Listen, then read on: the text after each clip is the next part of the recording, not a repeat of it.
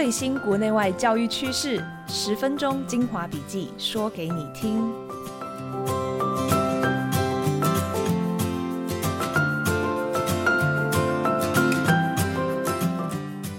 Hello，大家好，欢迎收听七月二十四日的翻转教育笔记。我是今天的主持人，亲子天下媒体中心的资深记者潘乃馨。这一次一样想和大家分享三则最新的教育话题哦。首先是这个高三生的分科测验，这个以前叫职考，现在叫分科测验，这一周就要公布成绩了。那这其实是每个学年最后一个升学考试，那考生可以凭分科的成绩，那报名所谓的分发入学，然后选填心目中理想的校系，这样一整。年走下来，我们有看到几个趋势。这几年，不管是繁星推荐啊，申请入学，到刚刚提到的这个分发入学，因为少子化的关系，大学的校系他想要采计的科目是越来越少。那最近连这个四季二专，就是科大的甄选入学都已经改制，下学年开始，每个系就是最多只能看那个四个科目，等于他们也不再看总分了，就不会再科科都采计。在这个情况下，大家就很好奇说，哪一个科目会被这些些科系最先牺牲掉，这样子，尤其是大家很关心的这个顶大的热门科系当中啊，那很多理工科系的答案，它其实是国文科。其实早在二零二零年的时候，台大的电机跟资工就开了第一枪，宣布说这个申请入学取消采计国文，只看英文、数学 A 跟自然三个科目。那今年又有四个科系跟进，包括这个机械、化工、材料还有生物机电，都说他们不看国文了。然后台大的教教务处也特别强调说，哎，不是国文不重要，只是各个系希望可以对准自己专业的特色来选择这个招生采计的科目，所以才优先选择了国文以外的三科。不只是在这个升大学，像这个国中升高中，目前最主流的管道叫做就学区免试入学，又简称大免。台湾在这个管道中分成十五个学区，那其实当中有高达十个学区，也就是高达三分之二。第一轮成绩比序是根本就没有看。国文的写作测验成绩，在这样的情况下，这个监考老师就发现说，国中生根本就没什么兴趣学习写作。那到了会考的作文考场，其实有很多考生，他们一看到稿纸就趴下来睡觉，这样子。其实这有点讽刺，因为像每年会考考完啊，然后大家就开始报道这个写作测验的题目。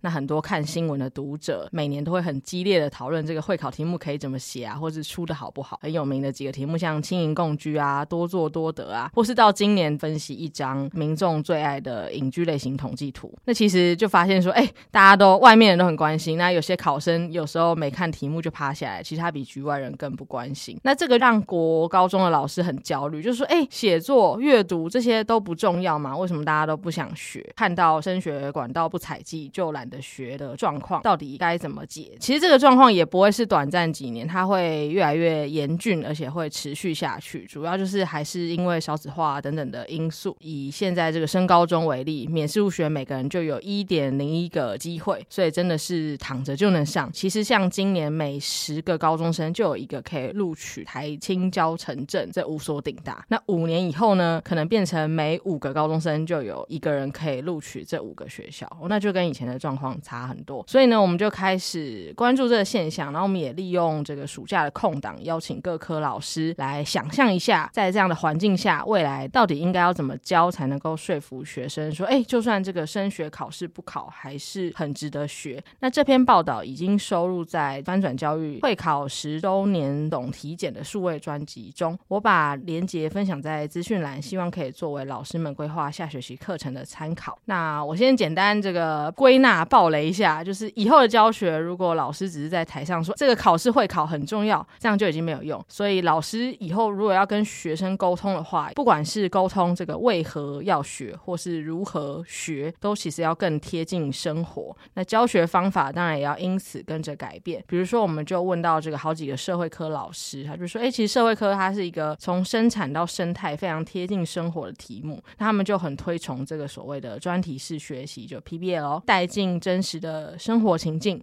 那让学生为了去解决身边真实的问题，就会自己动起来学习各个学科的的。知识。那不只是老师这边，翻转教育还问了家长说，觉得未来这个学校啊，老师最应该教的是什么？结果发现，哎，家长的答案又跟老师不太一样。好几个家长代表都不约而同的说，他们觉得未来最重要的是生涯探索。就以今年这个新竹为例，因为新竹这几年吼很特别，它这个人口其实是因为有蛮大量的外移是暴增的，它竞争是越来越激烈。那就有国中的家长抗议说，这个在地有口碑的公立高中实在太少了，他们甚至有些人得天天送孩子搭高铁，就等于每天要通勤一百多公里，然后往返台北跟新竹读高中。但是在这样环境下，也有家长反思说，哎，新竹是真的没有好学校吗？其实整个竹苗区的教育选择还算多元，有风气很自由的公立学校啊，也有双语的私立学校啊，也有实验学校，也有办出特色的高职等等的。就其实学校还蛮多的，如果整体算下来，应该还没有到非常非常拥挤的状况。所以整体来说，他们会觉得，也许是因为就是整个家长啊，孩子对自己的认识太少，然后不清楚自己适合什么，而且从以前到现在都一直是有这样的情况，那大家才会一贯就是一窝蜂都想要抢进几所少数的热门高中。所以这个生涯探索就是被认为是家长心目中很重要的一个非认知的能力。那还不只是这样，其实这几年还很关心的一个话题叫做如何教品格，这个家长也觉得很重要。品格到底要怎么教？同样刚好最近在新竹，我们也有发现这个科技之都最近在国小推动这个很传统的书法教育。那这个推了以后就发现，因为现在小朋友都看三 C，甚至连 YouTube 都嫌太长，就只看抖音。在这样的环境下，他们其实是坐不住去慢慢写一个字。所以很多学校的书法社虽然很努力开了，但是也摇摇欲坠，快要倒了。但是这个新竹县政府还是很坚持要编列预算。那在这个即将展开的一一二学年，他们要导入更多业界的专业老师来教学生这个书法。哦，那那小朋友虽然那个很不耐烦，但是哎，家长倒是蛮支持的。还有家长特别来分享说，他们觉得这个是所谓品格教育的一个典范，一个实践的方式。书法能够去养出很好的修养和耐性，这个是一辈子都受用的能力。我们还有看到一个案例，也蛮值得分享。这个国内最大的公办实验学校联盟叫做 KISS，它其实在花莲、台东、云林等地现在都有国中小，他们全部都主打这个品格力。那也因为这样的一个新的不同的教学方式，吸引蛮多家长送小孩跨区去就读，这样孟母三迁跑到偏乡去读书。刚好最近就有访问到一个负责学校里面品格课的这个 KISS 老师，那他就说他自己刚来这边教书的时候，他也真的不知道这个所谓品格课，然后一节课有四十分钟，到底要怎么教。然后后来就发现，哎，其实这个品格的核心，它其实是情绪，就是小朋友如果好好掌握情绪，他才能够拥有好的品格。那所谓好情绪，不是说天天都很快乐，天天都很开心，而是他能够真正的觉察自己的状态，然后并精准的说出他当下正在生气、沮丧、挫折等等的感受。当我们能够好好的表达情绪，才能够协助别人理解我们，然后采取合适的方式来跟我们应对。唯有这样子，大家相互了解，然后相互体谅，才可能让所有学生之间间的冲突啊、霸凌啊，都以和平的方式解决，而不是越演越烈。所以呢，这个老师最后就领悟到这道理，他就开始研究说，诶，那应该要从情绪开始着手。他就从情绪的课谈到这个人际沟通，勾勒出一整学期品格课的课表。那这也是品格这两个字具体的实践样貌。那你呢？你如何定义品格？你觉得老师有办法教品格吗？那如果可以的话，又该如何教？欢迎留言分享你的看法或是做做法。